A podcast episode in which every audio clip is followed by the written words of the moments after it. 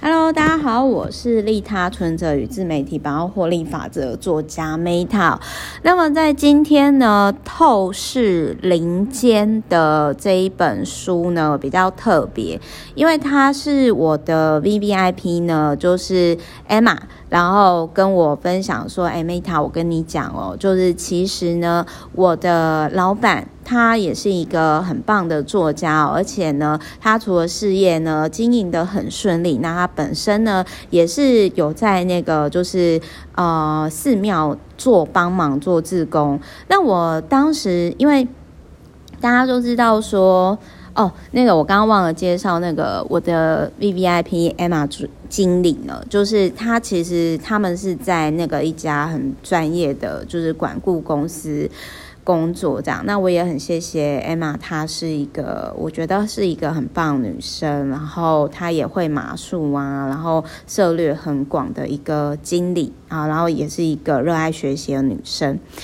那这一本书呢，其实我是因为 B B I P，我才知道说，原来他老板有写书，然后又是。因为我自己的成长背景就是我我奶奶就是六十岁以后在高雄大社哦，就买了一甲地嘛，然后盖了佛寺嘛，就跟我爷爷逐年离婚以后的走在时代尖端的很猛的阿嬷。那所以我当然呢，我就觉得说，哎，那好像很特别，所以这一本书是我自己去买的。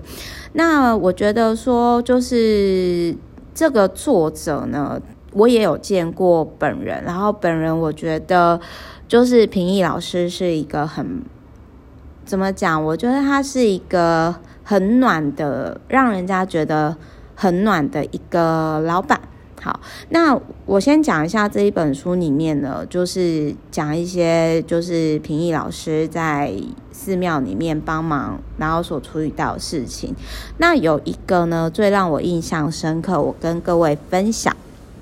就是在这一本书哦，透视，呃，透视林间的那个两百二十四页，就是关老爷的故事。那我想要先讲一下，如果你目前哦，你可能遇到一些社会事啊，需要处理呀、啊，然后或许你也可以问，如果是我 VVIP 的话啦，也可以问那个，就是呃，Emma。然后，或者是也可以问我，然后我可以问问看，说平易老师可否帮忙？但是平易老师是在高雄南部，所以就是各位可以听听看。好，那我先讲一下哦，就是说我在这一本书呢看到，就是说，哎，有一个他有一个个案哦，就是常鼻子出问题啊，流鼻水啊，然后。就是越来越严重，然后怎么看医生都看不好。那原因是因为这个个案当初呢，曾经没有跟关老爷讲，就直接把人家的刀拿走，放到抽屉里面。那所以呢，就是这个个案的爸爸呢，就是就是简单的来说，就是你家里是拜关公爷爷，然后呢，就是你要把人家的。大刀拿下来的时候，你没有先跟关公爷爷讲，然后，所以后来这个个案的那个爸爸就是，就是在就一直流鼻水，然后痛苦不堪，然后我心里想说：天啊，我天生鼻塞，可是我们家并不是。拜关公爷，我们是拜那个观世音菩萨。但是我想要跟大家分享的是说，神明都有属于自己的法器。那关老爷大刀就是其中一种。那如果法器被随意取下，就可能造成冲煞。然后因为我是就是天生就有鼻塞，所以我那时候看到的时候，我就突然好想要问 Emma 说：“哎，平易老师可以帮我看一下？我天生鼻塞耶。”然后。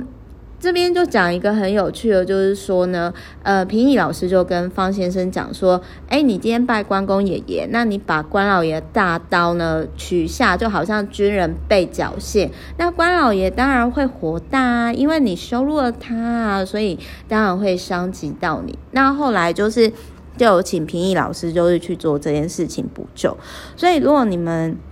听完以后，你觉得你们家人或者是家里是有这种需要处理的事情，那就诶，或许可以就是找这一本书的作者，好，或者是你可以直接问我，那我可以就是问一下那个艾玛他老板的联系方式这样子。